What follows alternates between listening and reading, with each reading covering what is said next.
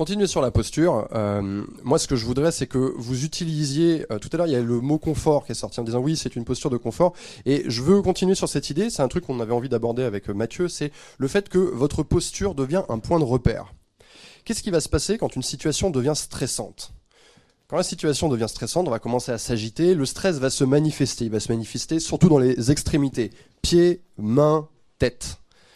Et ça c'est dommage parce que en manifestant votre stress, si vous voulez, vous alimentez quelque chose. Vous alimentez, c'est une espèce de cercle comme ça que vous alimentez. C'est-à-dire que plus je vais gesticuler, plus j'ai conscience que je suis stressé, plus ça me stresse.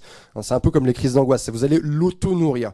Et ce que vous allez chercher à faire quand vous vous retrouvez dans une situation comme celle-ci, et c'est exactement ce que je fais quand je viens parler en public, c'est que je vais utiliser la posture de mon corps comme repère. Et c'est qu'à partir du moment où je ressens une tension, où je suis dans une situation qui est tendue, je vais vous donner un exemple de situation de la vie de tous les jours qui peut être, euh, qui peut être une situation de tension.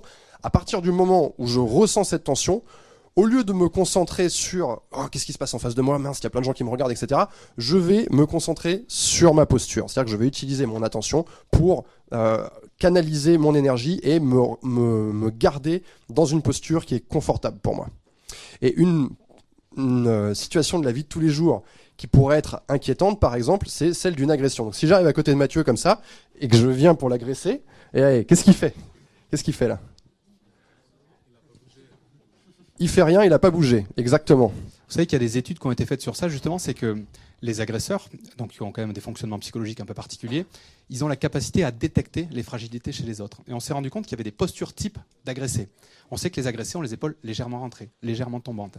Plus vous allez véhiculer ces traits-là, plus vous serez une proie facile. On parle de l'agression parce que c'est l'exemple caricatural, mais c'est la même chose euh, avec le bully à l'école, avec le, justement un entretien d'embauche où le mec va aller. Le bully, c'est le mec qui vous harcèle. Avec, parle anglais. ça y est, parti Avec le mec qui va, venir, euh, qui va, venir, vous chatouiller sur un entretien d'embauche. Donc l'idée, c'est de déjà pas véhiculer ces trucs-là. On parlait de gommer ce qui peut affecter notre charisme. Commencez par là. Il faut pas oublier que la personne en face de vous, elle ne connaît pas, tout à l'heure, euh, tu me disais, oui, là je suis stressé. Mais en fait, les gens en face de toi ne connaissent pas ton niveau de stress. Ils ne peuvent pas le savoir à moins que tu leur donnes cette information. Et justement, dans le cas d'un agresseur, quelqu'un qui vient, et donc qui, qui sont des gens qui déjà vont, je ne sais pas si vous avez remarqué, quelqu'un qui veut s'embrouiller, il trouve toujours quelqu'un avec qui s'embrouiller. Parce qu'inconsciemment, il va regarder dans toutes les, personnes qu'il va croiser dans la rue ou dans le bar, il va trouver justement la victime. Donc, euh, vous, ce que vous devez faire dans ce genre de situation, c'est euh, vous concentrer sur votre posture pour ne pas donner cette information à votre agresseur. Et là, qu'est-ce qu'a fait Mathieu? Je viens pour l'agresser physiquement et que je rentre dans sa zone de confort. C'est quelque chose qui est stressant. La plupart des gens dans la rue, qu'est-ce qu'ils vont faire? Ils vont essayer de d'esquiver, machin. Il reste droit. Ça ne me donne aucune prise pour me bagarrer avec lui. Ça ne me donne absolument aucune prise et ça ne me donne aucune information. Et quand vous pensez justement aux gens très charismatiques, un des traits qui est revenu euh, plusieurs fois, c'est le fait d'être complètement impassible. Est-ce que vous imaginez euh, James Bond en train de paniquer à la simple vue d'une agression?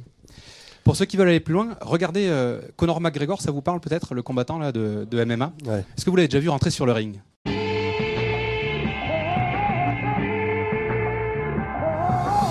Vous un singe qui rentre sur le ring, sauf que c'est hyper efficace.